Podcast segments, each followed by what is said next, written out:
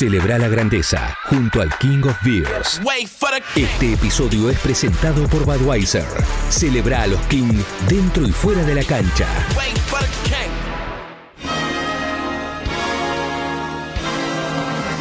Gusto que me da decir, primero, hola Papu, y segundo, eh, segunda temporada. Hemos llegado, Papu, ya hemos pasado los 15, 16 capítulos. Creo que ni vos ni yo pensábamos en esto, ¿no? No, no, empezó todo como allá por la pandemia, eh, para arrancar con algo, estábamos aburridos, no sabíamos qué hacer en casa. Bueno, surgió todo así de la nada y acá estamos, levantando la fotos con sponsor, por supuesto, con sí, sí, sí, con todo, con toda la parafernalia. Me mandaba fotos de lasaña, de, pasta frolas que hacías en casa. Todo, todo, todo, todo. Me volví un, cocinero profesional. Y después los, los meses nos fueron llevando, volvió la Atalanta, la volvió a romper, llegó la selección y llegó la segunda temporada. Aparte con un invitado, por ahí la gente no sabe la cocina de esto, pero que Papu me dijo, deja Tincho que lo armo yo, ¿eh? Yo le escribo, yo lo produzco, hay buena onda con él, así que déjame todo a mí. Y Papu solo me iba informando horario, día y Zoom. Sí, sí, lo hice todo yo. Por momentos de todo, bueno, de, la experiencia de que me escriben los productores, agarré el guante y me puse yo como productor del programa. Fuiste juntando lo mejor de los mensajitos que te llegaban. Claro, claro, tal cual. Los que no bloqueaste, ¿no? Los otros. Los otros, los otros, los buenos. Muy bien, muy bien. Bueno, qué bueno que haya quedado atrás todo lo que, lo que hablamos, mundo pandemia y demás. Vamos de a poco, igual por supuesto, pero en Italia, aunque sea, me contabas que se está jugando con esta especie de prueba piloto de, mil personas por estadio. Sí, mil personas por estadio. Eh, bueno, ahora hubo algún que otro jugador con, con coronavirus, pero bueno, eh, están haciendo las cosas bastante bien, volvieron los chicos a la escuela, eh, están probando también en, eh, esto también, a ver cómo, cómo se manejan y todo el protocolo de, la escuela. Y por el momento va, todo bien, va, mejorando. Hay que ver qué pasa ahora cuando arranque el frío, que está cambiando la temperatura y empiezan los resfríos, la fiebre y todas esas cosas. Y, bueno, lo que todos ya sabemos que, pasa, pero por el momento va, va, todo bastante bien. Qué bien. Y lo último que sumaste, Papu, cuando empezamos allá por marzo, abril a hablarnos, ¿no estaba en tu vida? ¿Es TikTok? Ah, sí. No, no. Estoy bien, ¿eh? Estoy bien. Estoy haciendo cosas interesantes. Lo que pasa es que hay mucho baile, ¿viste? Hay mucho baile y, y me aburre un poco, me aburre. A mí me gustan las cositas, ¿viste? Graciosas. Pero, pero bueno, le voy agarrando la mano. Ya tengo, tengo 200 mil seguidores ya, ¿eh? No, no, te vi muy bien. Te vi cosas de Guille Planchera. número. Sí, sí, vamos a ver si se, acerca algún, algún sponsor para, para ayudar acá a la familia Gómez. bueno, ahí está el pedido al aire. Eh, pero está bueno el TikTok, está bueno, le voy agarrando la mano. Ahí está, un papu que se ha, se ha renovado en estos meses, así que así estamos, para arrancar con toda la segunda temporada eh, y con un invitado con el que teníamos muchísimas ganas de hablar. Se lo he escuchado poco en Argentina en toda su carrera, ¿eh? porque ha hecho gran parte de su carrera afuera. Papu es amigo, lo ha traído y esta charla para mí es un despelote. Así que Papu, ¿le vamos para adelante? Sí, vamos, vamos. Siempre con la, con la vara bien alta y cada invitado es mejor, es mejor para el programa. Ahí está. Avanti entonces. Rada, dale vos. Eh, oh, un, dos, tres, Escuchar libres de humo con el papu y el rage. Un gran acto de amor. Escuchar libres de humo con el papu y el rage. Un gran acto de amor.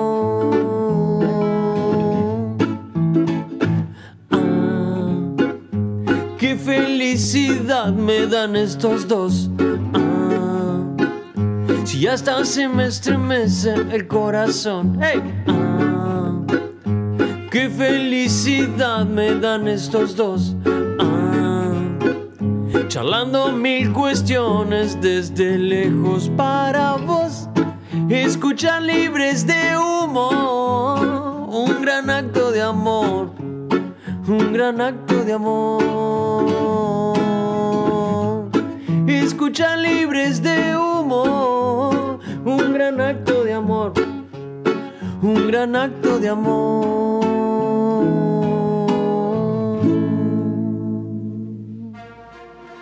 Es un amigo de la casa, jugamos juntos, tuve el privilegio de compartir delantera con él, así que le damos la bienvenida al señor Maxi López.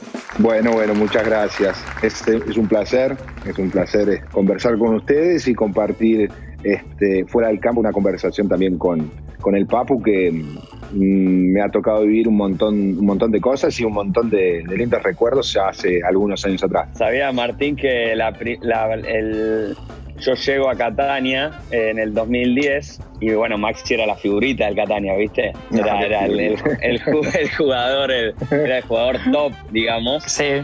Eh, yo llego y el equipo estaba concentrando de, pretemporada en la montaña, acá por el norte, ahí en Trentino, me parece. Y bueno, me voy a la, me voy a la pieza con Maxi, ¿viste? Me toca justo estar ahí con, con Maxi. Sí. Y, y bueno, yo, ¿viste? Tímido. Y un día me acuerdo que veo 25 cajas de zapatos. 25. sí digo, la, la ¿viste? ¿Qué, ¿Qué, es esto, viste? Y bueno, nada, el tipo le gustaba comprar zapatos y estaba llena la habitación de zapatos. Llena, llena, llena, llena.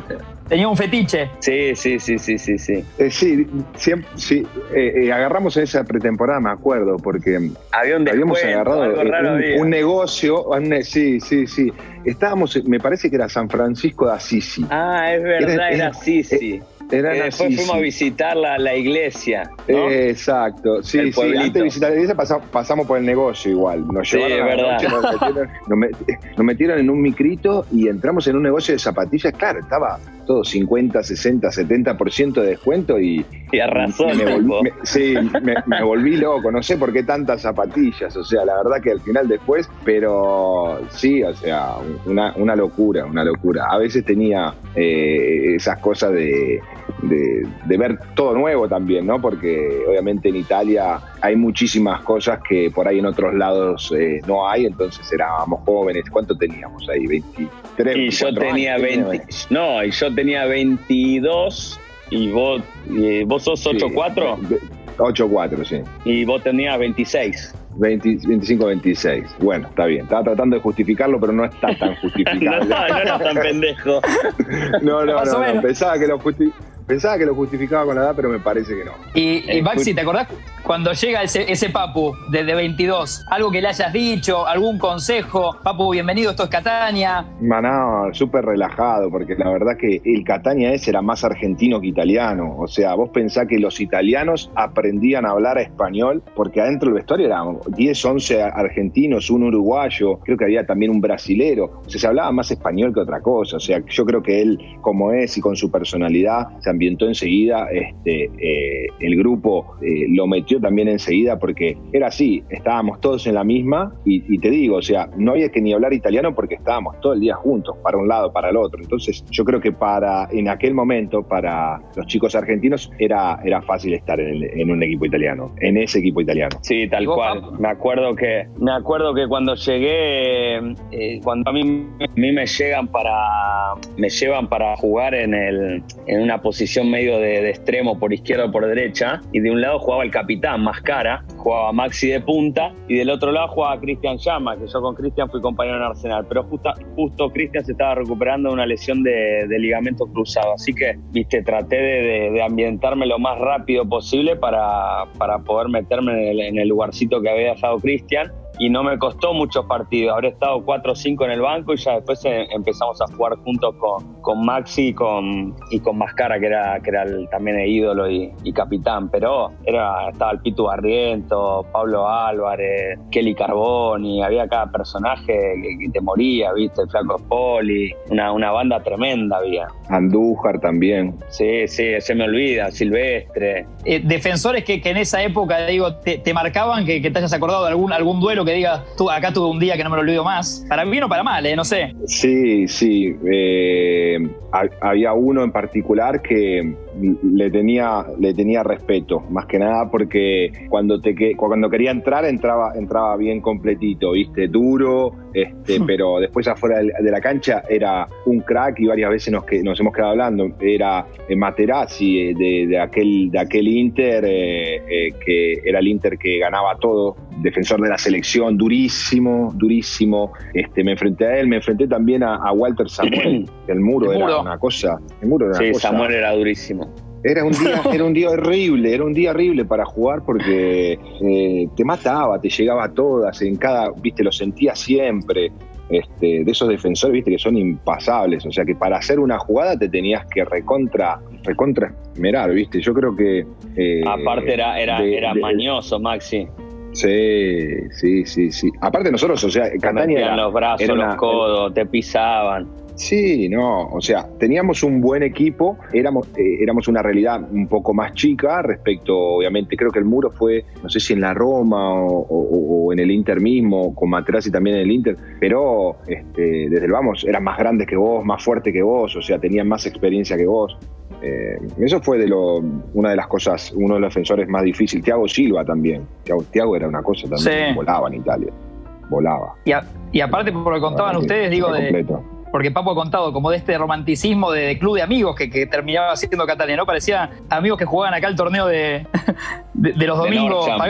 De Norcham, claro, no, no, no te debías querer ir de ahí. No, está, estábamos, la verdad te digo, estábamos bien. Vivíamos, como, como decíamos antes, o sea, vivíamos eh, adelante del mar, ¿viste? Tenías la playa. Si querías ir a la montaña, tenías la montaña. El centro deportivo que terminaron haciendo este, era una cosa impresionante. De a pocos equipos, viste, de la Serie A italiana. La verdad que eran tantas situaciones positivas, pero al final era un club, ¿no? Para hacer un añito, dos y después pegar el salto, obviamente, a otra situación más, eh, más grande. Era para mostrarse, Tincho. Era, era, era, otra cosa. Era para, como dice Maxi, para jugar uno o dos años y, emigrar, ¿viste? Bueno, el, el Cholo hizo eso, ¿no? Al Cholo, digo, le, sirvió un poco de vidriera y de, experimentación. yo, creo que el Cholo estuvo tres meses, tres, cuatro meses, no creo que estuvo más ¿eh? en, la época, porque él entra cuando se va. En enero. Eh, un entrenador italiano, sí, él entra, era en, e, sí, bueno, más o menos, esos cinco meses. Cuando se va Jean Paolo. Sí. Sí, sí, sí. Se va este entrenador italiano, entra él, y yo creo que a él le sirvió un montón, porque a nivel de juego y táctica en Italia aprendés o aprendés. Claro, Papu me contaba que el Cholo cuando arrancó era como que tuvo que, ir, ir, buscándole la vuelta lo que él quería cuando se encontró con los rivales que se encontraba.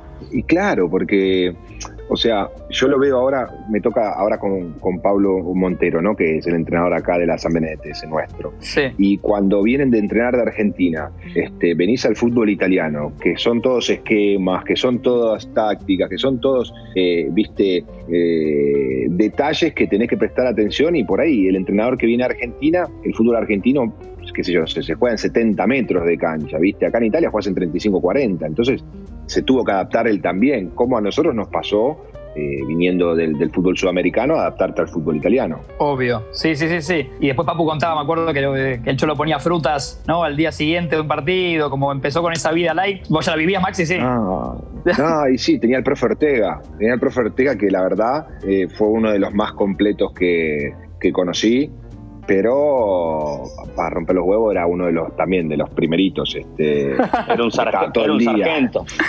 Y lo sigue teniendo.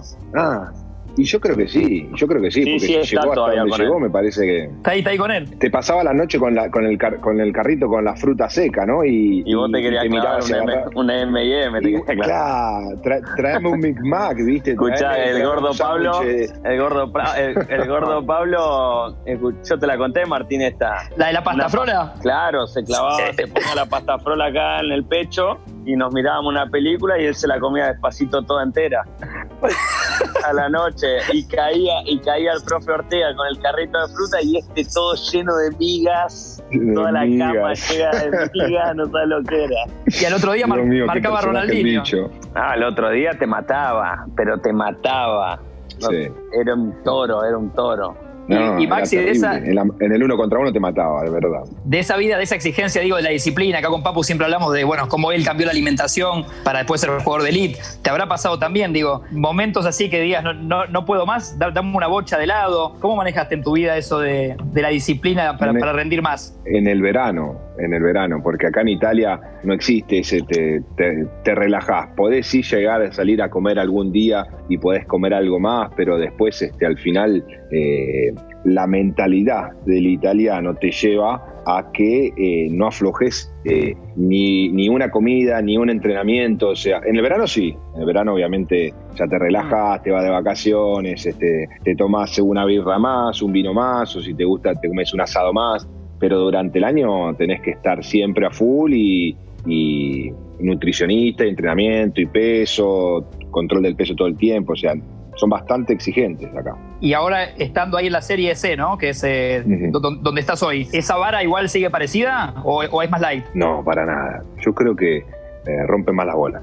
O sea, sí, sí, porque hay, hay dinámicas que por ahí en una primera división son más flexibles. En un cierto nivel hay cosas que hay que permitir más al jugador. El jugador se, se autocontrola porque ya a un cierto nivel, este, digamos que vos sabés lo que te hace bien, lo que, lo que te hace mal. No tenés que tener una persona atrás donde te diga, bueno, mira, tenés que hacer esto, lo otro, o come eso, come lo otro. Creo que el jugador ya es, está en otro nivel. Cuando bajás el nivel, hay, hay chicos más jóvenes este, y hay que estarles más cerca. Claro pasás a ser más vos el ejemplo también.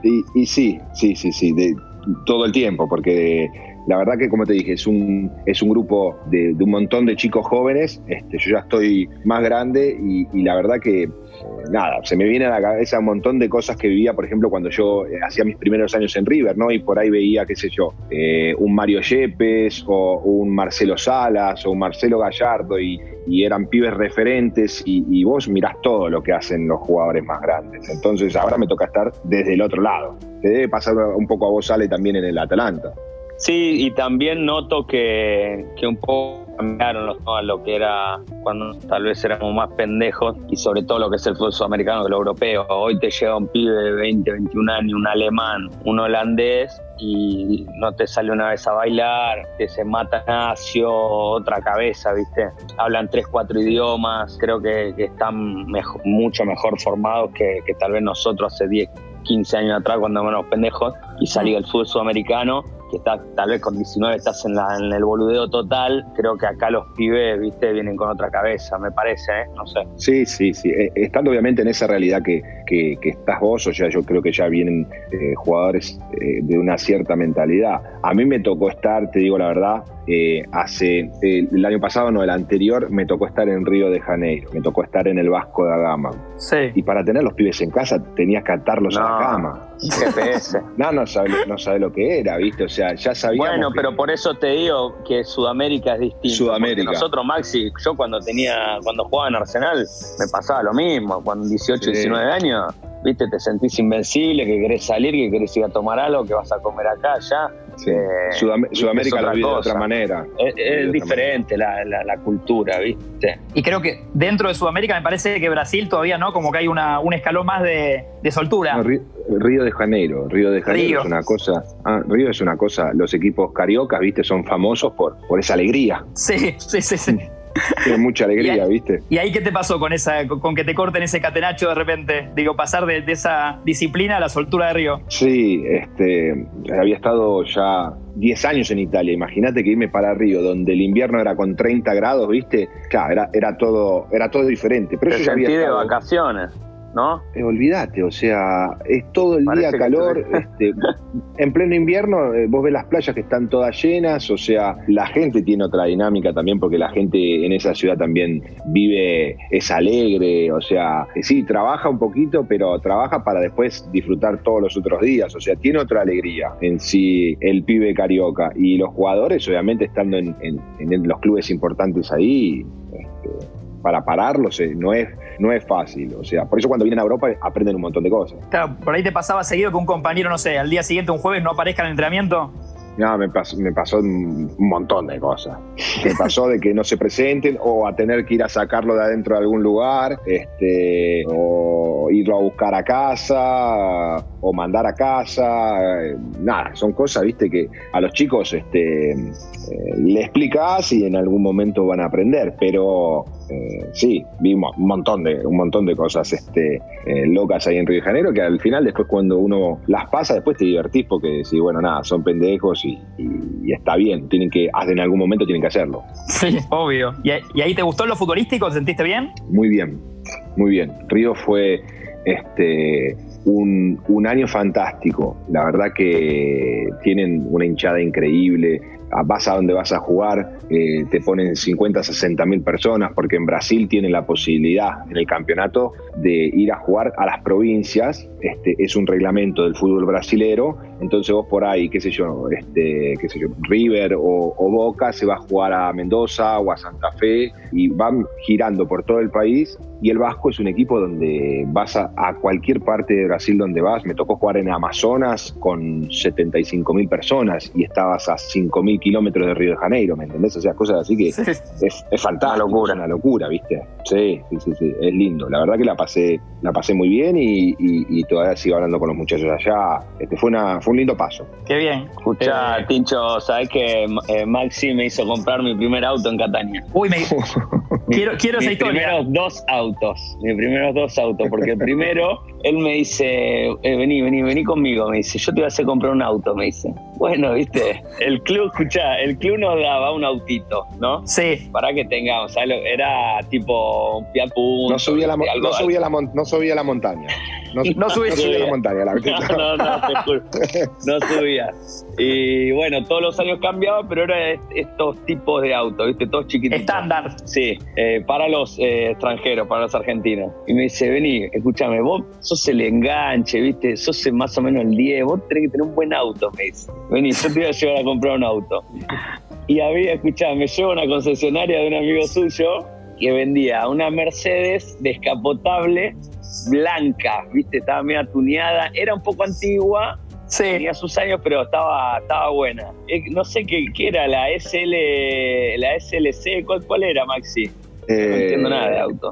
La 500, la primera, que era media larga. La una, una, una, una, SL era. En la primera fue una, SL. 500.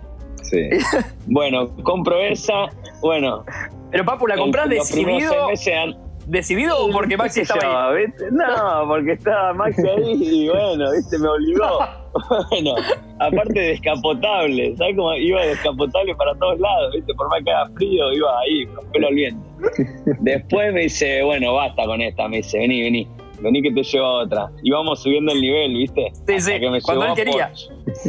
Otro amigo. Bueno, después, después de siete meses, ponele, me lleva Porsche, o de un año, no sé cuánto era. Eh, me lleva Porsche y me hace comprar una tremenda. una, una nueva, hermosa, una carrera. Me duró dos meses, me duró. La destrocé. ¡No! me pegué un palo que me tuvieron que venir a rescatar los bomberos. No, nos salvamos del descenso. Sí, sí, nos salvamos del descenso contra el Brescia de visitante. Bajamos del avión y vamos todos a festejar a, un bolichito que había ahí. Vestidos así de, con la, de conjunto sí, de sí, con la ropa. Sí. ¿Te acuerdas, Maxi? Sí. Sí, sí, bueno, me acuerdo, me acuerdo. Eh, nosotros dejábamos siempre los autos en, en, el aeropuerto y de ahí nos íbamos para casa cuando volvíamos de visitante. Así que paramos en este bolichito, tomamos dos copas, brindamos y cada uno para casa. Bueno, era de noche y la zona del boliche es una zona donde están las, eh, vías de tren. Entonces yo agarro una recta haciéndome el canchero, viste, con música todo lo que da y no veo que hay una pequeña curva y le pego con la rueda derecha al el cordón, agarro el, cordón, El cordón, agarraste el cordón. Le pego al cordón y salgo disparado para una plazoleta que había ahí, una rotonda, ¿viste? Y decí que no había nadie, gracias a Dios, y terminé ahí incrustado con un banco ahí de, la plaza que me, que me para. Uf. No, no, destrocé todo el auto. ¿Y ustedes, Maxi, se enteraron esa noche? al otro día se habrán enterado. O si esa noche, no me acuerdo. Eh, al otro día, nos enteramos al otro día. O sea, este, cuando salimos ya, estaba, ya no estaba, ya no, había más nada, ya habían levantado todo, ya no, nos enteramos al otro día. Pero sí, eh, había, había un exceso de alegría importante había un exceso de alegría importante, nos habíamos hablado prácticamente en una de las últimas fechas, este, era un año duro, era un año complicado, este, y nada, llegó todo el equipo y estaba todo el equipo en, el, en, este lugar y nada, no, festejamos. Este, lo que pasa es que sí, era un coche potente, se, compró un coche potente. Sí, sí. y Pablito Álvarez con las pastafrolas en el baúl, supongo. igual te hago, Maxi, por esto que dice Papu, eh, haces muy fácil, muy fácil amigos eh, en las ciudades, me parece. Mucho contacto. Siempre, siempre, siempre. Yo soy un, Eh, muchas veces por ahí, viste, soy, soy reservado en ciertas cosas, pero en realidad tengo amigos por todos lados. Ahora llegué en esta nueva ciudad, este, donde estoy ahora, y ya tenía un amigo que conocía, ese el chico de los zapatos que hablábamos antes, ya lo conocía de hace 10 años. Entonces llegué en esta ciudad que no había estado nunca en, en, toda mi vida y ya tenía una persona, un amigo que ya conocía hace un montón de tiempo. Entonces, este, digamos que eh, en ese sentido a las amistades eh, soy, estoy siempre abierto. Y en aquel momento, sí, conocía a todos los pibes, todos los concesionarios, porque era, un, sacado, era un sacado en aquel momento, sí. Me, gustaban los coches y compraba gustan los autos, claro. Sí, me gustaban los fierros y, nada. La primera vez que me subo una Ferrari, digo, Maxi, digo, por favor, eh, le digo, un día pasarme a buscar por casa, le digo que me quiero subir arriba de una Ferrari, ¿viste? Sí. Y me pasa a buscar, te juro que casi me va a romper el corazón. claro, la primera sensación, ¿viste? De estar arriba de una Ferrari cuando te acelera, te tira el cabezazo para atrás, ¿viste? Es tremendo. Claro, es un Fórmula 1. Claro, íbamos, íbamos al entrenamiento y iba pasando coches, boom, boom, y, y vas tirando los cabezazos para atrás. Es tremendo. Llegaste con la presión baja, papu. De mayo. Y, y Maxi, de, esas naves has comprado, o sea, ¿compraste muchas en tu vida de ese estilo? Y digamos que tuve, sí, los primeros, eh, los primeros años este, en, España ya eh, em, empecé, empecé ahí, me gustaban y, bueno, cambié, cambié varios coches. Ahora me calmé. Ahora tengo me muevo con la camioneta, tengo, tengo mi chica, los nenes, el perro, o sea, ya no. O sea, la pasión la, la pasión la tenés, pero te, te calmas un poco. Cambié varias cosas. Claro, ya no decidís vos solo. Eh, básicamente sí. Es, es, eso. No, aparte estos coches son para dos, ¿viste? Entonces dejas, dejas afuera gente, ¿viste? Entonces. es así. bueno, vos tenés un monopatín, o ella o se queda el perro abajo. Claro. Escuchá, Maxi, contá alguna ahí de Rusia en Rusia la pasaste bien también con el Pitbull. Eh, en Rusia teníamos eh, hay varias este, historias historias lindas. éramos cuatro argentinos. Creo que vos estuviste. ¿Vos estuviste con Maxi Morales ahí en. sí, con el enano. Sí, obvio. Con el enano. Bueno, estaba Maxi Morales, Frasquito. Estaba Popi Bracamonte. Estaba el Pitu Barrientos. Y estaba, y estaba yo. Y me acuerdo que al principio este, estábamos Qué mezcla rara, ¿eh? ¿eh? Qué, mezcla rara. No, no. Uno que tocaba la, guitarra bohemio. Este, Max, claro, Maxi lo tenías que llevar de la, de la mano porque era, era, chico en esa época, era muy chiquito, ¿viste? Era un, un nenito cuando vino este, ahí con nosotros. Pero nos cagábamos de risa, ¿viste? El Pitu que andaba en la suya, que no hablaba nada, este, pero se iba y se perdía por la ciudad y a, veces, ¿viste? No, lo, encontrabas. Pero sí, teníamos. Hay una, hay una que me encantaba porque lo volvíamos loco al entrenador. Había. El primero que tuvimos eh, se llamaba Slutsky, que fue el entrenador de la selección de Rusia y entrenó también el CSKA, un montón de equipos. Este, y era medio, era simpático el pibe, pero era medio militar, ¿viste? Entonces nos hacía parar en la línea de la cancha a todo el equipo, uno al lado del otro, cubriendo toda la línea, y hasta que todo el mundo no metía el pie derecho sobre la línea, él no empezaba el entrenamiento. Oh. corte militar. Sí, sí, vieja, vieja escuela, Unión Soviética.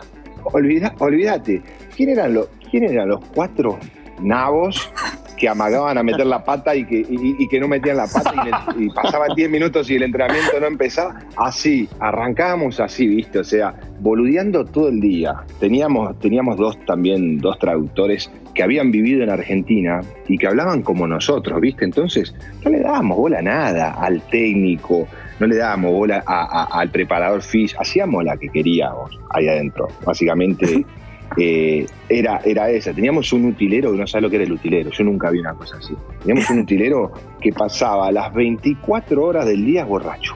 Pero borracho. Le pas no, una cosa. Era no, una cosa te digo que, eh, Tincho, mirá que es verdad, porque yo estuve en Ucrania y es lo mismo. Eh, sí. Están todo el día borrachos con el alcohol en la boca. Todo el día. Porque toman vodka puro, ¿no? Lo que sea. Claro. Whisky, vodka. Ah, eh, yo no sé si en, Ucrania, pero en Rusia cuando yo llego al equipo, y yo llegaba de Barcelona, este, me agarra el capitán, que también fue después capitán de la selección y entrenador, que se llamaba Semac, y me dijo, mira Maxi, acá vos tenés que entender una cosa, me dijo, si acá vos no tomás, en este equipo no podés estar, me dijo. Así me recibió. Y yo me quedé, digo, bueno, sí, sí, no hay problema, ¿viste? Después de cada entrenamiento, los pibes se llevaban la botella de vodka y las cervezas y le, entraban después del entrenamiento. Viste que vos después del entrenamiento te tomás una bebida, te tomás el agua, te tomás este. No sé, algo tranqui. Estos pibes, se, claro, algo tranqui. Estos ya arrancaban con la vodka eh, a temperatura ambiente y, la cerveza, claro, unas cosas, ¿viste? Unas costumbres, o sea, muy diferentes, muy diferentes. Escuchá, Maxi, ahí eh, estaba la costumbre de, hacer sauna todos los días. Todos los días, todos los días. ¿En Ucrania también, Papu? Que se pegan con esa... Eh, bueno, justamente iba a contar eso. Yo no lo podía creer porque dicen, viste, que dicen que acá ponerle en Italia puedes hacer una vez por semana sauna, porque supuestamente te cansa. Ahí, ahí en Ucrania eh, terminás del entrenamiento y era obligatorio meterte al, sauna y había una persona adentro del sauna, pero toda transpirada, claro, muriéndose de calor, pero trabajaba ah, solo de eso. Oh. con su gorrito para el sauna y con uno con unas plantas de ponele de menta, de eucalipto, eh, entonces te hacía masajes adentro del sauna con esas plantas y te no sabes lo que era, todos los días sauna. Te, daban una locura. La espalda con esas plantas. Te quemaba. Y pobre tipo, aparte. No, no, no, locura. no, están, recontra acostumbrados. Lo más, lo más loco que hacían después, salías del sauna y se tiraban de cabeza a la nieve. Yo lo hice una. No, no, una locura. Lo hice una vez y casi me muero, casi me muero. O sea, una locura. es más, ¿cuál era la joda? Yo, me acuerdo que en mi departamento ahí en Ucrania eh, tenía, tenía un sauna adentro, porque es muy normal por el frío que hace que vos entres de tu casa todo congelado y todos tienen el, eh, encendido el sauna, entonces te metes 10 minutitos ahí entre que te saca la ropa y te, te vuelve a calentar el cuerpo. Mirá, Sí, no, mucho, mucho frío, mucho frío. Gente, rara, es, es, una cultura nada que ver a la nuestra, nada que ver. Completamente, completamente diferente. Y aprovechamos, Maxi y Papu, celebramos la grandeza de los Kings del fútbol con el King of Beers. Gracias, Budweiser, que es sponsor de la Liga de España y de la Premier inglesa. Bueno, porque viste que está bueno estas cosas que cuentan, porque después, a la hora de rendir, de funcionar en la cancha, ya sea vos mismo, eh, individual o equipo, estas cosas obvio que influyen. Bueno, igual Maxi está sí, Sí, no es fácil acostumbrarse. Sí, Moscú está buena. Que Moscú está buenísimo. ¿Sabes lo que es Moscú? Yo estaba, no sabes lo que era, era una película de terror donde estaba yo. no sabes lo que era. Yo pensaba, pensá, Tincho, que ciudad esa? yo no podía cocinar un huevo porque el agua no era potable, estaba contaminada por Chernobyl.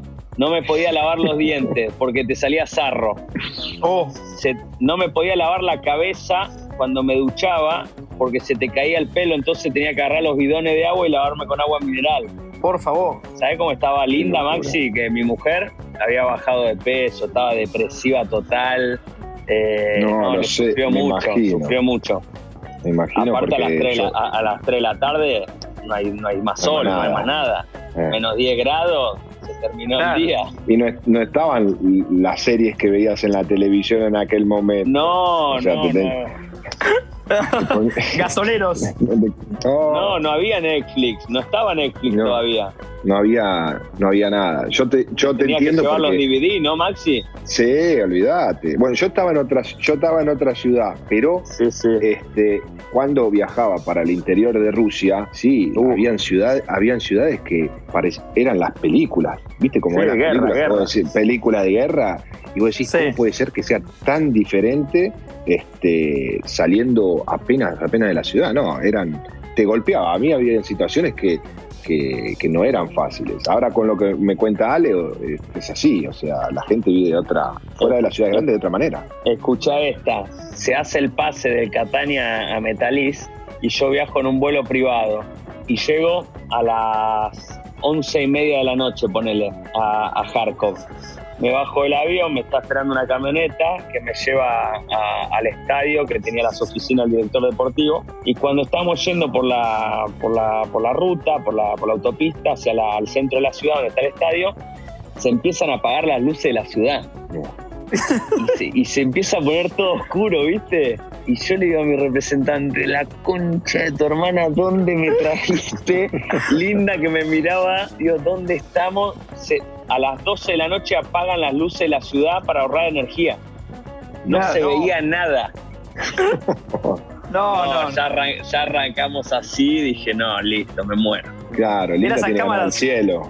No, Esas cámaras de video match, ¿no? Tipo el peor día de tu vida. No, no, era una locura, era una locura. Eh, y Pará, Papu, aprovechando Maxi de, estas ofertas exóticas que a veces uno recibe, ¿no? Eh, hace poco te llegó una de Arabia, tengo entendido, ¿no? Sí, sí. quería saber si, si la analizaste francamente o sea, o, descartaste de una. No, digamos que eh, cuando, cuando llegan este tipo de ofertas que son de mucho dinero, obviamente que un poco lo, lo analizás, tampoco soy eh, estúpido que aparte a mi edad también, en febrero voy a cumplir 33 años, entonces uno va analizando otras cosas. Pero al fin y al cabo yo tuve una mala experiencia en estos países eh, y bueno, eso también pesa a la hora de, decidir. Eh, y también obviamente que estoy en un club que juega Champions League, que soy el capitán del equipo ya hace cinco años, que es una ciudad hermosa como Bergamo, entonces tampoco era la, la, frenesía de, querer irme, o sea, entonces evaluando todo, eh, decidimos quedarnos al menos un año más y después ver si aparece otra cosa. Eh. Pero es difícil, es difícil decirle que no tanta plata, la, la, pensás, obviamente lo analizás. Claro, alguna cena así, en silencio, una cena con linda seria, ¿no? En silencio, a ver qué, qué hacemos. Sí, aparte, viste, te pones a, buscar cosas de la ciudad, en, en, este caso era Arabia, era Riyadh, bueno, con el tema de las mujeres, viste, es complicado. Eh, eh, no sé, la mayoría de los extranjeros viven en, compound, se llama, que son ciudades como si fueran countries, y viven todos los extranjeros ahí. Eh, y bueno, también una cultura completamente diferente. No, estamos hablando de Dubai ni, ni, siquiera de Doha o Qatar. Arabia está mucho más mucho más antiguo como, como mentalidad respecto a los demás eh, países, eh, países árabes. Entonces, viste, lo analizás profundamente, y, pero igual tampoco es que dependía de mí, ¿eh? o sea, tenía que hacer una oferta al club, el club tenía que aceptarla, dejarme ir a mí, entonces no dependía solo que yo diga, che, me voy. No, no, claro. Entonces dependía de otros factores también. Y Maxi, de estas ofertas así medio locas, ¿tuviste? yo después de Rusia este, vine para Italia y en su momento mm, me llegó una oferta de Dubai.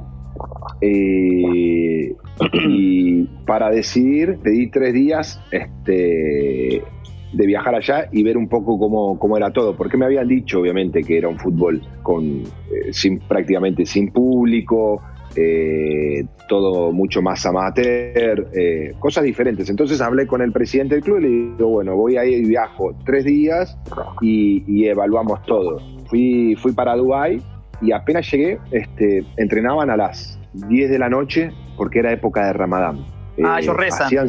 claro, sí, pero bueno, o sea, 72 grados a la sombra hacía, porque era la, parte donde más calor hacía, según calor impresionante. En el hotel donde estaba no me daba ni un vaso de agua, porque durante el día no, no trabajaba nadie, ¿viste? Entonces parecía que vos también tenías que hacer el ramadán con ellos, estaba en un hotel internacional y todo, ¿viste? Entonces ya desde arranque dije, bueno, complicado el tema. Este, voy a ver el primer entrenamiento y cuando apenas me presento, ¿no? viene el entrenador y me dice, yo tenía 27, 28 años me parece, era un entrenador portugués y, me dice, Maxi, ¿qué haces acá? Y yo me quedo, ¿viste?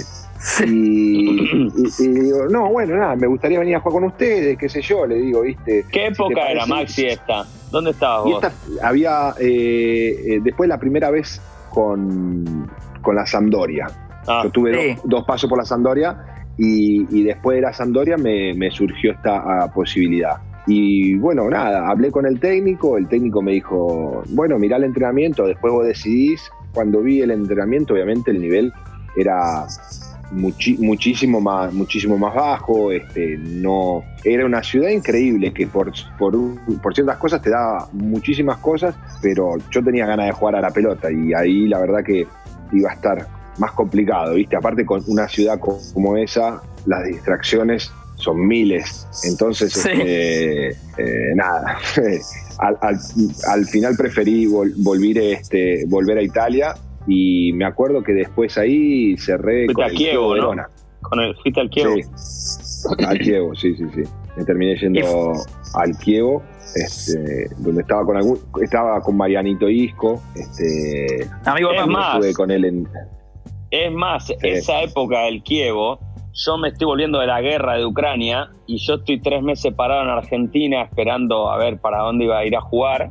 Yo quería volverme a Europa, obviamente, a Italia y vos me acuerdo que me escribiste y me dijiste, voy a hacer todo lo posible para traerte al Kievo. Me acuerdo patente. El director deportivo, me acuerdo en ese momento, un crack. No la vio ni cerca. no ni pasar, ¿eh? ¿Qué, ¿Qué le dijiste, Maxi? Yo, a mí siempre me, gustó jugar con, con, mis, amigos y, yo sabía lo que Papu te daba, adentro y afuera de la cancha, con el grupo y todo, ¿viste? Y cuando eh, eh, pasó esa situación donde habían varios argentinos en ese equipo, este, nada, yo fui a hablar con el director deportivo y le digo, mira, está este jugador este, ya lo conocé porque jugó acá, acá, acá, eh, vamos, vamos, a tratar de traerlo que nos puede dar una grande mano. Bueno, nada, después obviamente decían todos los presidentes acá en, Italia y los directores deportivos, pero me acuerdo de esa situación que, que vos volviste para allá. Sí, lo que pasa que ese mercado de pases no era fácil porque eh, yo en ese, en ese tiempo no era comunitario y era un ah. periodo que ya estaba terminando el mercado de pases. Claro, entonces todos los clubes ya tenían cupo, estaban todos ocupados. Yo era extranjero entonces eh, no, no, no, podía conseguir club. Me acuerdo que en esa época tenía para ir a Lelas Verona y el Atalanta, porque Iturbe lo había comprado la Roma.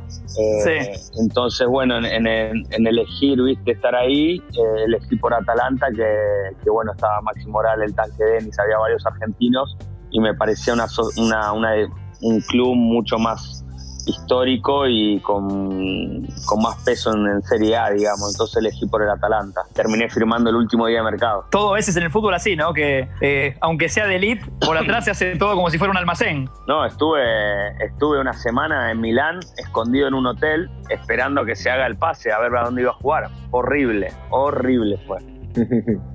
y ya venías de pasar la mano en Ucrania.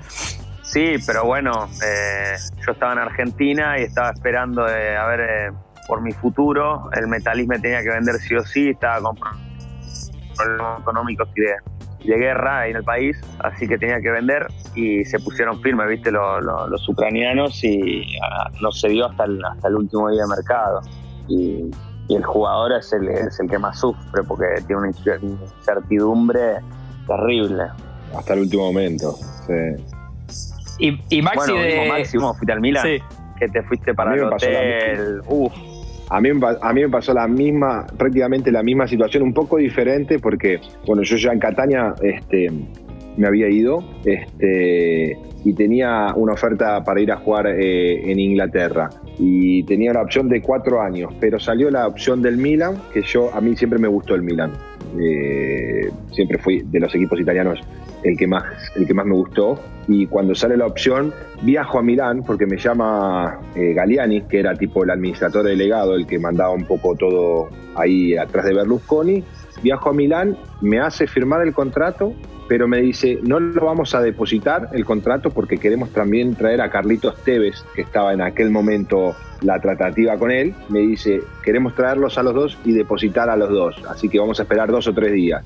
Que al final esos dos o tres días, o sea, se convirtieron en siete. Fue una semana encerrado en el hotel Sí. Sin, volver, sin poder volver a Cataña, porque ya tenía firmado. Me acuerdo que en Cataña se habían, los hinchas se habían enojado, todo, me acuerdo. Sí, sí, sí. O sea, yo estaba, siguiendo lo que, lo que decía el, que mandaba, el administrador delegado a la época que era lo Mónaco en Catania, eh, yo fui a hacer todo con él, pero los hinchas obviamente se enojaron porque eh, me, terminé, me terminé cambiando de club. No podía volver porque ya me había firmado el contrato. Y no podía ir a Inglaterra porque si no me depositaban en Italia y, era un quilombo. Así que me pasé una semana encerrado en un hotel. Eh, nada, eh, duro, un bajón, viste, no puedes hacer nada, no te puedes hacer ver, o sea, no es fácil. ¿Y te quedaste con ganas de lo de Inglaterra o no? Siempre me gustó, siempre tuve el deseo de ir a jugar este, eh, a Inglaterra, te soy sincero, porque me parece que es un fútbol eh, de punta y hay equipos que son fantásticos y aparte cómo lo vive la gente, ¿no? Tuve dos oportunidades importantes en mi carrera para ir a Inglaterra. Este, la primera fue eh, cuando estaba en River, me vino a buscar este, el Arsenal y, después terminé decidiendo irme a, Barcelona. Este, eh, y después me pasó también lo mismo en esta, en esta posibilidad, que estaba el Fulham y, me terminé yendo para, el Milan. Entonces, nada, eh, era destino que, me quedara a hacer este, mil años en Italia. ¿Y, ¿Y, de ese Barça, Maxi, todavía te hablas con alguien? Porque era un Barça espectacular. Sí, sí, sí, me hablo. Este, estoy eh, cada tanto me escribo, yo no soy un pibe igual que, rompe mucho ni que escribe eh, mucho, pero sí cada, cada, tanto eh, me escribo con Belletti, Ed Milson, Rafa Márquez, este, a veces con Tiago Mota, con Ronaldinho, este, al enano, te digo la verdad, este, no a ese, a ese tipo de, nivel, viste, eh, no me gusta escribir un mensaje cada tanto para ver cómo, cuando se consigue algún trofeo, que lo hacen bastante seguidos, este, eh, un, mensaje, un mensajito tirás y esas cosas, pero eh, la verdad que ahí en Barcelona tuvimos también un grupo increíble de, otro planeta. Y vos aparte le digo, eras pendejo, ¿no? Me acuerdo, Papu, que cuando llega Maxi y llegás a eso, a un Barcelona increíble, una figura más grande que la otra. Sí como que estabas, no, no sé, digo, debe estar, estás en las nubes ahí un, rato, ¿no? No sé cuándo caes. Cuando, cuando me voy de Barcelona, o sea, entré en la nube eh, eh, en, el, en el 2005 y me fui en el 2007, porque vivís en una realidad que, o sea, te das cuenta cuando, cuando salís. Te das cuenta cuando salís. Este, porque yo hice eh, un, año, no, hice dos años, después me fui un año a préstamo en el Mallorca y después volví y hice una pretemporada antes de irme para Rusia. Y, ahí me di cuenta de que se, vive en otro, en, otro planeta, es una burbuja eh, completamente diferente, ¿viste? Porque por, los integrantes, por las situaciones y por, cómo se mueven. ¿Y, qué cosa te venía siguiendo el Barcelona, Maxi? De pendejito, ¿no? Hace, ¿Viste cómo, cómo trabajan esos clubes con los scouting y todo eso? Mira, yo te, cuento esta historia, fue increíble. ¿no? Yo fui, viajo para Barcelona y para, para firmar el contrato, pero no sé por qué regla en España este, yo tenía 20 años y ese tipo de contratos tenías que tener 21 años para firmarlos. Entonces hacen venir a, mi vieja a Barcelona, ¿viste? Viaja mi mamá, porque tenía que firmar mi mamá conmigo, y bueno, firmamos todo, voy a, un almuerzo con el presidente, que en esa época era Laporta, este, y estaba el director deportivo también ahí al lado, ¿no? Y le dice, señora, le voy a dar algo que, por ahí le va a generar placer, es algo lindo, este, tenga, esta es la historia de su hijo. Y me entregan una carpeta, no te miento, papu, así de grande, donde me seguían desde los 11, 12 años. O sea, una película. No, no, con los amigos que iba, a dónde iba, si iba a bailar, si me quedaba en casa, en qué, clubes, qué campeonatos, qué, todo, absolutamente todo. O sea, yo dije, qué locura, ¿no? O sea, porque siguen a miles y miles de chicos por todos lados en el mundo y, el trabajo que tienen, o sea, lo siguen desde muy chiquitos. Y yo te estoy hablando del 2005, yo creo que ahora cómo se manejan con los jóvenes y todo, me parece que empiezan hasta de muchísimo antes. ¿Y, tu vieja se, emocionó? Sí, mal, mal. Es, el día de hoy que obviamente la tiene la carpeta porque hay un montón de, recortes de diarios y, escrituras de los, eh, de los scouting y todo. Lindo, la verdad que una sorpresa increíble. ¿Y, te hizo ruido cuando ahora, eh, por estos días, viste que se tiró Messi esta bomba de no sigo? Vos que conoces un poco aunque sea a él y ese mundo. ¿Ves que te diga una cosa? Este, lamentablemente, desde que yo tengo más o menos uso de razón y que sigo un poco el fútbol y los jugadores y los ídolos del Barcelona, em, termina pasando lo mismo con todo. Le pasó, le pasó a Rivaldo, le pasó a Kluivert, le pasó eh, a Figo, le pasó a Ronaldinho, le, pasó a Dani Alves. Eh, o sea, tiene esa particularidad que cuando se termina, se termina muy mal. Este, en, ese club eh, hay muchísima presión. ¿viste? Tenés cinco diarios que escriben todos los días para, para un solo equipo, 200.000 partidarios, o sea, no es fácil, no es fácil. Y la verdad que ya creo que es un, gran logro de que Leo estuvo durante, no sé, 15 años al top en un club donde están las presiones que están. Totalmente. La verdad es, Papu, que nos contaba Oriol Querol, que hablamos con el director de un documental Maxi del Barcelona, Match Day. Sí que nos contaba que caminaba por la ciudad y, veía los dobles de, de, Messi, por ahí de Busquets, que iban a hacer la publicidad un minuto, se movían por toda la ciudad deportiva. Sí, sí, no, la magnitud que tiene eh, ese club es, es, impresionante. Digo ese club como, yo te lo digo porque tuve la posibilidad de vivir años increíbles, pero sí, Barcelona, Real Madrid, eh, Bayern de Múnich, Liverpool, estos equipos con tanta historia y tantas, eh, y tantas cosas, o sea, llegaron al punto de, de, que Leo, que es un chico que salió de la cantera, que lo tuvo y que le dieron todo, de hacerlo tomar este tipo de decisión de querer seguir, o sea, es, es, una locura. Y todo lo que él dio a nivel futbolístico, porque me parece que el Barcelona es un club con una historia increíble, pero que vino completamente potenciada por los últimos años de Messi. Sí, sí, sí. Totalmente. Maxi, ¿vos dónde vivías? ¿En Barcelona o Castelldefels? No, yo, yo estaba en Barcelona, más cerca de todo. haciendo, haciendo amigos. Claro, había que estar más cerca de todo, ¿viste? Allá Castelldefels muy lejos. Claro. No, porque tengo, eh, fui, fui dos o tres veces a Castel de Fels y tengo unos amigos ahí argentinos y me mostraron una de las, no sé si es verdad, ¿eh? una casa que vivía Ronaldinho por ahí, ¿puede ser o no? Sí, sí, Ronnie estaba en Castel de Fels. Sí, me mostraron la casa ahí enfrente del mar que es muy linda. ¿Lo has visitado, Maxi? Eh, no, sí, o sea, en esa casa, yo, como estábamos siempre juntos, cuando dábamos una vuelta por, por Barcelona, íbamos a comer y estas cosas, este, él se quedaba a dormir en casa, en mi casa. Y cuando íbamos a comer y a dar una vuelta por allá, yo me quedaba eh, a dormir en su casa. Lo hacíamos tan seguido que en un, momento decidimos hacer, eh, o sea, agarramos con un, me dice, vení gringo, porque él me llamaba gringo, ¿viste?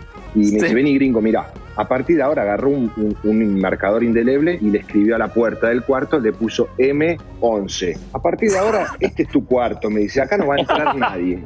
Este es tu cuarto y acá vas a dormir vos. Cualquier cosa que necesites acá en la casa, este, acá, acá dormís. Acá no entra nadie, me dice. Digo, bueno, vamos a hacer lo mismo en Barcelona. Entonces, cuando vino a casa, hicimos lo mismo. Este, le escribimos este, R10 y ahí no podía entrar nadie.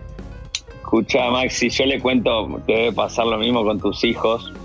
Yo le cuento a, Bauti, que eh, aparte Bauti es un loquito del fútbol también, eh, como tus hijos, y les muestro lo, en YouTube, viste, que les muestro a Ronaldinho, a Zidane, al gordo Ronaldo, viste, la camada nuestra. Eh, y yo para mí, Ronaldinho, vos, viviste la mejor época de Ronaldinho, pero lejos. Lejos, lejos, lejos, lejos.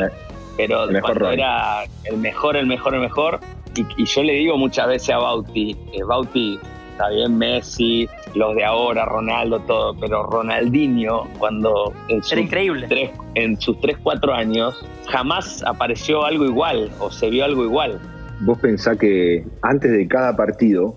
Que se sentaba este, en, el asiento del, del, y estábamos todos, todos mirándolo, ¿no? Todo el equipo mirándolo. Y él agarraba la pelota y empezaba a hacer cosas con la pelota que yo no las había visto nunca en mi vida, ¿viste? Y en ese vestuario estaba este, Andrés Iniesta, estaba Xavi, estaba Eto, Puyol, había gente de un cierto peso, ¿viste? Y, y empezaba, era un show, era un show completo en el vestuario, en los entrenamientos, eh, los miércoles en Champions, los domingos en, en, el campeonato, era una cosa increíble, era un show, la gente pagaba la entrada para ir a ver este este extraterrestre que te hacía divertir. Yo no, no vi nunca uno con tanta alegría como él. Era increíble. La verdad que tuve la, la fortuna de verlo y le daban Maxi estas, estas licencias por ahí de que se le dan a un número uno, ya sea para, viste, no sé si para faltar una práctica, para, para llegar más tarde, ¿esto pasaba o no? viste, son, cositas que quedan. está bien, está bien. Yo creo que después de lo que hacía el domingo, este. Igual, igual Martín, generalmente, igual generalmente Martín tampoco es que faltase, ¿eh? no, uno no es que falta al, entrenamiento. Podés hacer un entrenamiento más light, podés eh, caer con gafas, hacerte unos masajes, haces, un poquito de gimnasio y te vas a tu casa. No, es necesario tampoco eh, eh, quedarte en tu casa.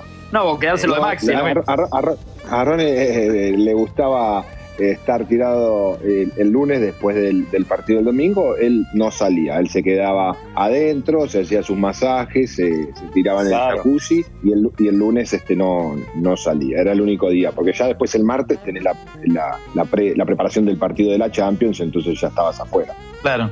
Y Maxi, eh, ese, ese Messi eh, ya, ya, digamos, ya vislumbraba, ya hacía ver cositas como para, para después. ¿Sabés lo, lo, que a mí me, lo que a mí me sorprendió? Que con 16 años este, se bancaba, se bancaba todas. Iba y chocaba, qué sé yo, no sé por decirte, iba y chocaba con Puyol y después iba y chocaba con, con Lilian Turán, que era 2 metros 15, era una pared, y, se bancaba las patadas y se bancaba todos y corría y, tenía una claridad de juego que un, un pibe de, de 16 años este, no, no, no, era normal lo que, como él veía el, fútbol, no, más allá de que hoy, después, eh, la verdad que sorprendió al mundo entero con todo lo que hizo, con todos los goles que, que, convirtió y, y, con todos los trofeos que ganó. Pero ya se veía que este, era diferente.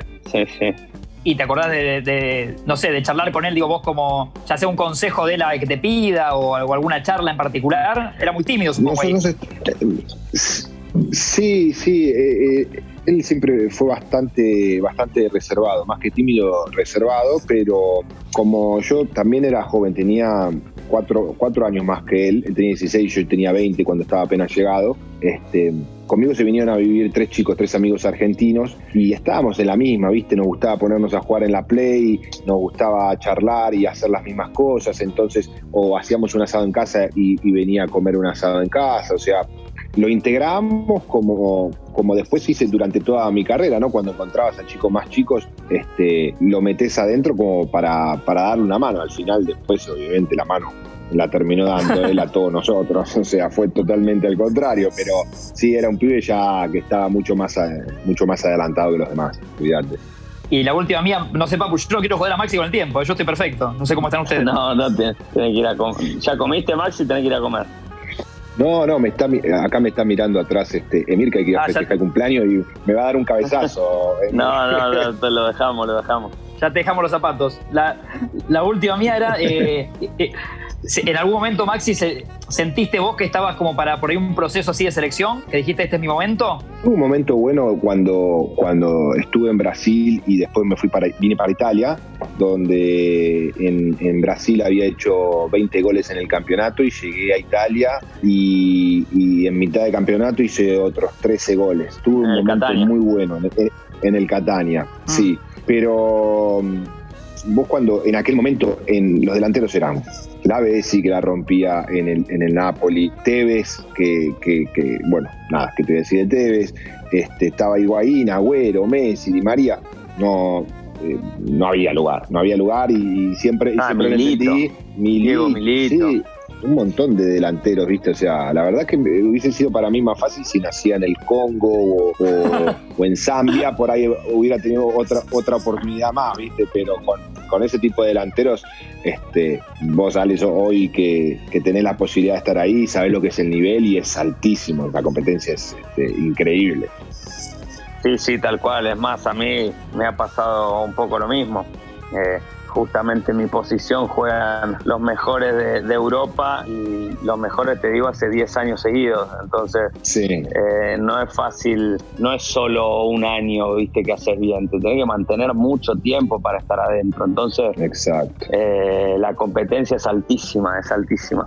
Y Papu, para entender, digo, algo de la cocina que por ahí uno de acá no conoce, a vos te llama en este caso el ratón Ayala y te dice, Papu, vas a estar en esta lista, ¿no? Antes, y después te sale la lista. Pero cuando cortás con Ayala, que te acaba de contar que vas a estar en esta lista, ¿qué te pasa?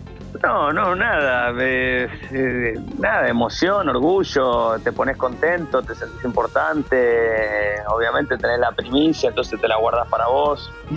Eh, eso está bueno. Sos como un nene. Sí, sí, obvio, obvio, con juguete nuevo. bueno, lo, dejamos lo liberamos a Maxi, ¿no? Con, los 25 zapatos ahí. Sí, sí, dale, dale, dale, que, que, tiene que ir a comprarlo de cocodrilo. Me, me, quedaría hablando hasta eh, tres horas más, pero este, nada, la, la, pasé, la pasé bárbaro, está súper copada la charla. Este, y bueno, nada, fue un placer. gracias, Maxi. Gracias, gracias. gracias, Maxi. La verdad, placer para nosotros eh, eh, acá en Argentina, que en, mi caso sé que no, has dado muchas notas, así que un lujo. siempre es lindo charlar con vos. Bueno, bueno, bueno. Me sentí, me sentí muy cómodo, así que nada, lo mejor. Escuchá, tengo, tengo los tres zapatos que compré todavía, si me lo puede vender. 39 y medio calzo. Mirá que te escribe enseguida en el Instagram, olvidate, te escribe, lo tengo acá. Ya te está siguiendo, Papu, ¿eh? Mandale un abrazo. Te saluda, Papu, te saluda el Papu. Papu lo bloquea, Maxi, después igual. Gracias, Maxi. Gracias, Maxi. Bueno, Nos hablamos. Que sigan bien. Dale. Suerte ahí con. Suerte en la serie C. Gracias, gracias. Gracias. Chao, hijo. Chao, chicos, chao, chao, chao. Bueno, Papu, hermosa charla con, con Maxi. No sabía que tanta buena onda había entre ustedes, me encantó. Sí, sí, eh, la verdad que nos vemos poco, pero cada tanto nos escribimos y, tenemos muy buena onda. Maxi es un, chico divino, la verdad que un pibe espectacular. Y, aparte ha hecho una, cantidad de amistades interesantes en el mundo. Sí, sí, no, imagínate que, recorrió el mundo y hizo un carrerón y conoce mucha gente, es un pibe de mundo. ¿Y dónde estará ese Mercedes Blanco, no? Descapotable ahora. No, andás a ver dónde está. Pobrecito. Hasta un próximo capítulo, Papu. Seguimos con esta, con esta línea, esta vara que, subimos. Lujazo de segunda temporada, ¿eh? Arrancar así. Espectacular, espectacular. Vamos, vamos por más. Vamos por más. Abrazo y lo mejor para mañana. Estamos hablando. un abrazo grande. Ahí pasa entonces otro capítulo de Libres de Humo. Pincho Torrenelli opera, en este caso Mauro Sucho lo reemplazó. Escucho Congo, Spotify y todas las plataformas. Papu Gómez, Martín Reich, gracias, ¿eh? Y que disfruten de esta charla hermosísima, jugosa, con el señor Maxi López.